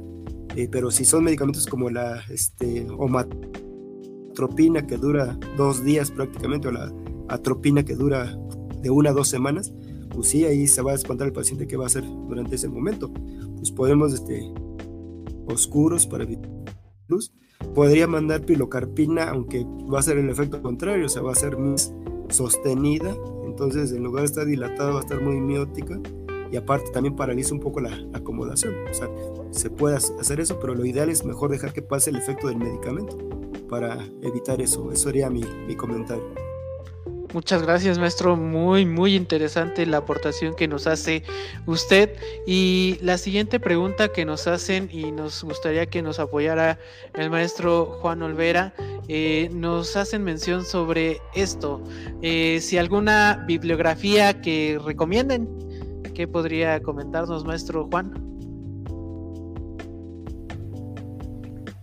alguna bibliografía. Bueno, eh, yo estuve sacando mis, mis, uh, mis, información en, en el, lo que eran las, las revistas en, en el cielo. En el cielo o en, o en, el, en la plataforma de, de PubMed. Ahí donde estuve sacando mi, información o he estado sacando las, las revistas. En sí, en realidad, no son tanto las bibliografías, sino son revistas que hacen eh, actualizadas de, pruebas de diagnóstico sobre, sobre el glaucoma. Y de hecho ahí es mucha fuente de investigación, tengo entendido, ¿no, maestro? Y es muy actualizada, así es, casi del diario eh, actualizan, actualizan la, información o cada semana. Es, son, son informaciones muy, muy actualizadas, en, tanto en el cielo como en PubMed. Muy bien, muchísimas gracias. Eh, quisiera comentar algo de lo que ahorita comentó el profesor. Es cierto, adelante, hay, hay en el tratamiento para el glaucoma son, son, son, tres, son tres aspectos, que es el, el, con el medicamento, que son las, las gotas, que son las de, las de primer, las de primer este, inicio para bajar la, la presión intraocular. El segundo paso es con, con láser, cirugía de, de, láser, y el tercero es llevarlo totalmente a la cirugía. Entonces, estos serían los tres tipos de, de tratamiento que se le puede dar al paciente. Entonces, lo que nosotros podríamos hacer de, primera instancia sería mandarle las gotas eh, al paciente. Lo que, lo que nosotros eh, necesitamos o requeremos es de que baje la presión, la presión este, intraocular al, paciente. Y existen dos tipos de, tecnología de láser, que es eh, la láser, es la trabeculopastía láser selectiva, que son pequeños disparos que se le mandan a lo que es en la zona del iris para poder hacer que el drenaje en la malla trabecular pase más, más rápido o con, con facilidad lo que es el humor acuoso. La segunda instancia es el láser para ángulo cerrado. Este se le da igualmente esos pequeños disparos de láser, lo que es en el ángulo del iris, para poder ayudar al drenaje del, del humor acuoso. Cuando estas instancias se realizan, se baja o se disminuye estas, estos, estos tratamientos de láser hacen que el paciente deje el uso de las gotas por un año o año y medio. Entonces, posteriormente a esto se realiza una segunda ocasión las de láser y eh, dura igual entre un año, año y medio y posteriormente el paciente regresaría a las, a las gotas o posteriormente lo que es, si ya no, ya no le ayudan en nada en el drenaje, pasaría a lo que es alguna ayuda quirúrgica. Ok, perfecto. Muchísimas gracias, maestro. Tenemos todavía más dudas que vamos a estarlas leyendo. Eh, nos comentan aquí, podemos ayudar al paciente en conjunto con el oftalmólogo, totalmente de acuerdo. Nos hacen mención aquí, felicidades, doctor Tomás, maestro Juan y al, al colega Bastian maestro Juan Olvera, un fuerte abrazo y excelencia, excelencia, excelente ponencia y felicitaciones también a, muchas gracias Oscar, un gusto que nos estés acompañando aquí. Eh, tenemos todavía más comentarios y nos dicen, ¿existe alguna iniciativa de ley o algo que ya tenga la mesa en el tema de los optometristas que pueden usar la terapéutica? Nos comenta Faustino Ecolástico. ¿Qué opinan? Adelante, Bastián. Bueno, yo la, la, verdad, yo desconozco si en la actualidad existe alguna ley que se esté ya trabajando en eso para poder nosotros tener, bueno, eh, quitarnos esas limitaciones y poder dar la parte terapéutica. Eh, lo desconozco, pero doy a la invitación a todos los colegas que formamos parte del bien de optometría de que podamos luchar, luchar para que sea posible el hecho de que nosotros podamos eh, tener más intervención en la parte terapéutica. Que como, como lo mencionamos, la población mexicana necesita optometristas capacitados, optometristas que tengan una mayor intervención, que, pues, bueno, que permita también este, poder el diagnóstico oportuno y el tratamiento también para evitar algún avance patológico. Pero pues a, todos los que están presentes eh, y formamos parte de Optometría, pues les hago esa invitación. Eh, maestro Tomás, usted nos había dado una información sobre esto, no sé si nos la podría repetir para poder contestar esta pregunta, por favor, se lo vamos a agradecer. Pues, de hecho, este, más que nada iba a comentar sobre eso, de que este, eh, hace eh, poco tiempo se hizo una reunión precisamente convocada por este, el Consejo Optometría México, dirigida por el doctor Abraham Boromberg, y que este, pues precisamente ahí se, se, este, expuso toda esa problemática que hay en la legislación de, del optometrista y, y, la, la, farmacoterapia. Y sí, pues realmente es, lo que se llegó al final es de que pues sí se requiere nuevamente buscar las alternativas este, legislativas para, para volver a impulsar una ley. Eh, pues nada más aquí pues, lo que se refirió es de que hay que crear un comité, este, ver si algunas personas que están este, en las cámaras de senadores, diputados, pues nos pueden apoyar con esa, este, llevar esa, esa iniciativa y ya platicarla, porque hasta ahorita que yo sepa no hay en, eh, en, sí algo todavía firme, sino todo está en mesa para, para quien quiera llevarla a cabo. O sea, el chiste es que si tenemos este, contactos por ahí de legisladores, este, pues podríamos aprovechar. Eh, por otro lado, decíamos, pues, eh, ahorita nada más lo que nos eh, avala, pues prácticamente son nuestros planes y programas de estudios, incluso la, la, este, guía que maneja la, Comisión de Formación para los Recursos Humanos de, la Salud.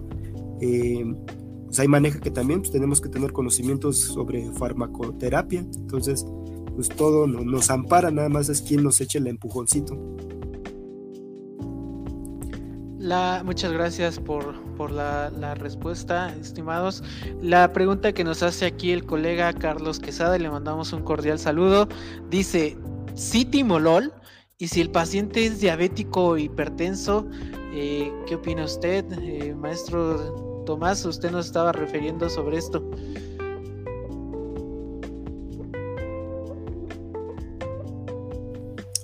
Eh, sí, de hecho, eh, muy buena pregunta el doctor Carlos Quesada.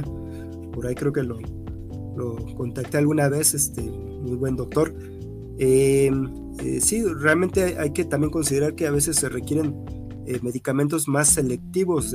sabemos que el, timolol es un beta bloqueador este, no selectivo y actúa sobre pues, dos receptores y uno que realmente tiene que ver mucho con vasos sanguíneos y el corazón.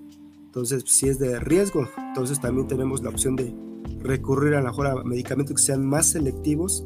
Eh, por ahí, me, si no mal recuerdo, este, el betaxolol es uno de los que es, no, es más selectivo este, y no afecta al corazón. Entonces, pues, sería una, una opción al timolol. Pues, la ventaja del timolol es que es más, este, más barato este, y más eh, se puede encontrar más fácilmente. Claro. Y nos comenta en otra pregunta, maestro Juan, a ver si usted nos puede apoyar. Para el tema de legislar la optometría y poder incluir la prescripción de medicamentos en las competencias de licenciado en optometría, ¿en quién recae? ¿En las escuelas?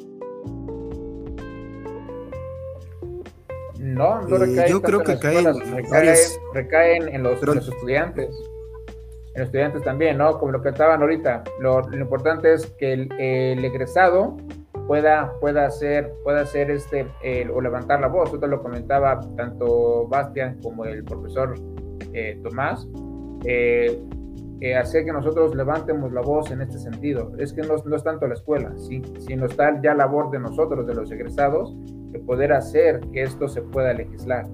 ¿sí?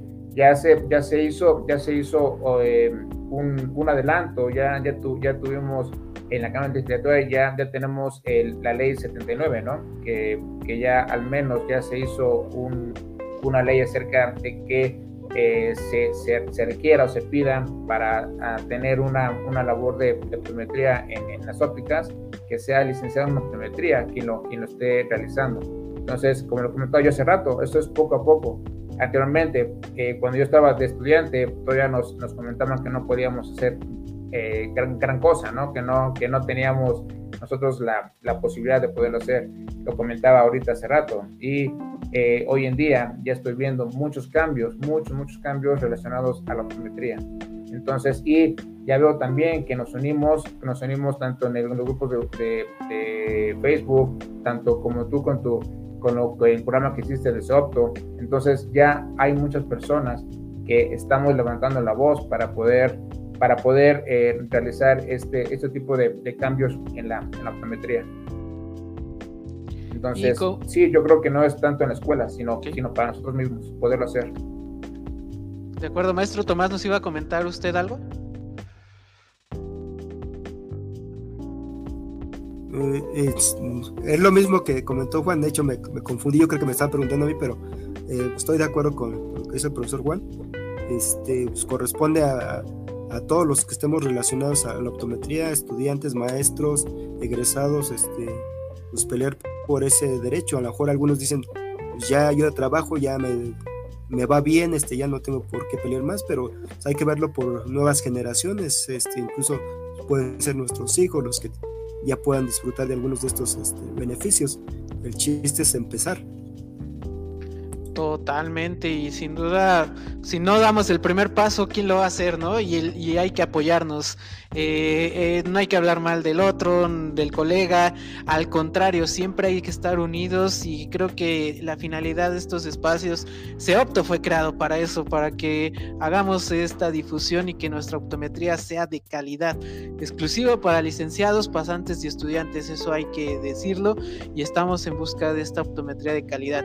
Y estimado Bastian, mira, nos comparten este comentario y sería ya de los últimos que tenemos para poder despedir esta mesa, dice lo siguiente, en los congresos hay comisiones, en este caso lo tendría que tratar la comisión de salud, se estudia la propuesta, se debate y se aprueba. ¿Cómo ves, estimado? Pues sí, yo realmente este es la motivación, la iniciativa que debemos de tener, es nuestra obligación a dónde queremos llevar este, la carrera. Ahora sí que es parte de nosotros de apoyarnos, eh, no de, ahora sí que como confrontarnos entre nosotros, sino que básicamente llegar a acuerdos y poder sacar esto adelante. Depende de nosotros cuál va a ser el futuro de la optometría mexicana, especialmente de las futuras generaciones. Y eso es un trabajo arduo igual que tienen que hacer este, los maestros, de incentivar y motivar a sus alumnos. Y que y eso también es un, yo creo que lo, lo vi igual en mi experiencia como estudiante, de que los maestros, de, especialmente los primeros semestres, tienen aún más esa, esa importancia porque para que los alumnos de primer ingreso entiendan y comprendan qué es lo que es la optometría y no, no, no, no nada más se lleguen a pensar que llegamos a este punto de los lentes, sino que va más allá y que poder motivarlos a, querer estudiar la carrera de licenciatura y también cómo poder y buscar métodos como este, que se optó, de poder difundir más la licenciatura. Muy bien, pues entramos en el final de esta de esta mesa, la primer mesa optométrica que tenemos aquí en Seopto. No sé si en algún pasado se haya hecho alguna, alguna de estas mesas, pero pues esperemos que si haya, si ya había habido alguna de estas temáticas de manera virtual, porque me imagino que en congresos, en alguna plática de ponencias en alguna escuela, pues sí ha habido, pero aquí pues estamos tratando de innovar esto para todos ustedes. Agradecemos mucho al maestro Juan Olvera que nos haya acompañado el día de hoy, quien es maestro de la DAC Huacalco, al maestro Tomás González, maestro un gusto que nos haya acompañado, profesor del Instituto Politécnico Nacional y de igual forma, maestro y futuro colega Bastian, que estás aquí con nosotros, pues muchísimas gracias por habernos acompañado. No sé si gustan concluir con alguna temática, algunas palabras, si gusta maestro Juan primero, posterior maestro Tomás y por último Bastian para ya poder despedir esta plática. Muchísimas gracias por acompañarnos. Adelante, maestros. Bueno, antes que, antes que todo, muchas gracias, eh, Adrián, por, por, la invitación y para, para seguir dando esta, información acerca de, de, nuestra carrera, de la importancia que es el estar como primer nivel eh, ante, ante, el, ante el paciente. Y nada más quiero, quiero comentar que eh, hacer siempre la, la labor lo, lo, mejor posible con nuestro paciente, no solamente en casos de glaucoma, sino en, en todo tipo de, de patologías, en cualquier situación eh, ya sea terapéutico, eh, para terapias visuales, ya sea eh, a nivel de, fármaco, ya sea a nivel de, de las ametropías, porque bien lo, bien lo, lo, comentan y, se sabe que una mala, una mala corrección a un paciente le podemos provocar muchas, muchas consecuencias en su, en su visión. Entonces, aquí lo importante es hacer conciencia a los, a los nuevos estudiantes, a, aquellos, aquellos ya que son egresados, que poder hacer una, una, una buena carrera fuera, fuera de, la, de, la, de la universidad. Y lo comentaban ahorita, ¿no? Eh, era una de mis preguntas que me, que me tocó responder. ¿Le toca a la escuela? Lo comentaban, no, nos toca a nosotros como estudiantes, como egresados, eh, el levantar la mano y levantar la voz para que esto se pueda hacer una mejor, una mejor optometría fuera, fuera de lo aprendido ya de la universidad. Solamente eso es con lo que quiero concluir, Adrián. Gracias, maestro. Adelante, maestro Tomás, le escuchamos.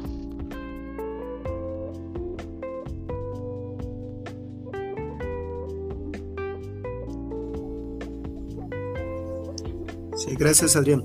Eh, pues primero también felicitarte por estos espacios que, que has creado. De hecho, este, eh, he seguido mucho estos eh, trabajos que has hecho y sé que has tenido el reconocimiento hasta internacional prácticamente. Eh, y esperemos que sigan. Y sí, no había visto foros este, pues, de, este tipo, por lo menos este, para optometría. Eh, son pocos. Entonces esperemos que sigan. Eh, por el otro lado, pues, creo que sí, como optometristas siempre nos queda prepararnos para que este, usemos esa parte complementaria del área de las ciencias de la visión sabemos que tenemos nuestro trabajo, que tenemos nuestras, este, eh, pues, nuestras habilidades y que eh, de alguna manera no se contraponen a los foros, sino son complementos. En el caso de una de las principales causas de ceguera y que como bien decían al principio es, eh, silenciosa, entonces pues eso nos da más este, pie a nosotros de tener que revisar más profundamente estos nervios ópticos estos campos visuales este, para que realmente podamos salvarle la visión al paciente. Eh, ya lo demás a lo mejor lo hará el oftalmólogo, el, glaucomólogo en este caso. Eh, y sí, pues a los estudiantes que nos estén viendo, pues también saben que tienen mucho por delante. Ahí ya ahorita están empezando a abrir las especialidades también. Esperemos que para glaucoma, porque en algunos países ya hay este, diplomado y especialidades de glaucoma para optometristas. Entonces, y esperemos que también aquí en México se dé esa, esa vertiente. Y este, agradezco a, a, varios que me han saludado aquí por el chat, este, los que nos están viendo, a mi esposa, este, eh, y, eh, y, también un gusto estar compartiendo con el profesor Juan, con Bastian, que este, igual es un excelente estudiante y siento que tiene un, un excelente futuro. Entonces que siga por, ese, por esos pasos. ¿sí? Este, gracias, sería todo. Muchas gracias, maestro Tomás. Eh, pues Bastian, adelante. Pues bueno, pues como siempre agradecerte Adrián por estos espacios, como, como lo había mencionado, creo que es muy importante Gracias. que son medios, eh, lo, utilizar los medios eh, los tecnológicos para hacer difusión de la carrera, eh, para explicarle también a la gente la importancia que hay detrás de, de, un cuidado de la salud visual que esto va con el fin de poder apoyar a la cultura de, justamente del cuidado de la salud visual. Este, también agradecer a todas las personas que el día de hoy este, no, nos vieron, se tomaron su tiempo para, para escuchar eh, nuestras palabras, nuestros conocimientos y también este, igual mencionar que para mí es un honor estar compartiendo con estos grandes maestros que para mí como todavía sigo siendo un estudiante voy a seguir aprendiendo de cada uno de ellos. Y pues igual tomarme este espacio igual para agradecer al maestro Tomás por estos cuatro años de conocimiento eh, creo que usted lo que ha sembrado ahorita lo está cosechando, maestros. Eh, yo soy el vivo reflejo de, de, sus conocimientos. Y pues igual, sí, síguenos motivándonos a seguir haciendo esto, no solamente por un caso de glaucoma, sino por los demás tipos de patologías que están poniendo en riesgo a nuestra población mexicana. Y con mucho orgullo lo puedo decir, este, somos licenciados en optometría, eh, dispuestos a, con la finalidad de resolver estos problemas. Entonces, este, y nuestra idea es tratar de ir acabando con esta ignorancia sobre nuestra carrera y también para acabar por fin y o ir disminuyendo esos, esos, esos números que hay detrás de cada problema y, y, o paciente o persona que está sufriendo por una patología y no se ha dado cuenta. Perfecto, pues muchísimas gracias. Agradecemos a cada uno de nuestros invitados. Colegas, esperen cada una de estas mesas optométricas que vamos a estar haciendo. La mera finalidad es que nuestra bella profesión esté en el lugar que se merece. Sin duda la optometría cuando la realizas de una manera profesional, créanme que no te van a dar las ganas de quitarte esa bata. Entonces, colegas, pues no hay que más que hacer una optometría de calidad. Esperemos que sea la primera de muchas mesas y sobre todo que sea la primera de muchas veces que nos acompañen. Gracias por haber estado aquí con nosotros. Reciban un cordial saludo desde la Ciudad de México, donde estamos transmitiendo. Créanme que no me gusta salir en cámara, es lo que menos, menos, menos en verdad disfruto, pero lo hago por mi profesión y creo que se la merece y en verdad se merece que estemos en una optometría legal y de optometría de calidad. Pues bueno, colegas, que estén ustedes muy bien. Nos estamos viendo pro, pronto en alguna mesa, en un, algún evento de, de Seopto. De igual forma, si tienen alguna duda, algún comentario, si quieren que invitemos a alguien, pueden ustedes enviarnos un mensaje en nuestras redes sociales. Nos pueden seguir en Instagram o en, Facebook como Seopto 2020. Estamos en Centro de Educación en Optometría. De igual forma, nos pueden enviar un correo. Nos encuentran en el correo de Gmail, en seopto2020 arroba gmail y con gusto podemos armar estas sesiones. Reciban un cordial saludo a toda la gente de YouTube, toda la gente de Spotify, porque también vamos a subir esta emisión en Spotify y pues nos vemos muy pronto, que estén ustedes muy bien y si llegase a ver alguna otra situación, pues nos estamos saludando muy pronto. Hasta luego y disfruten de la optometría de calidad. Que estén muy, muy bien.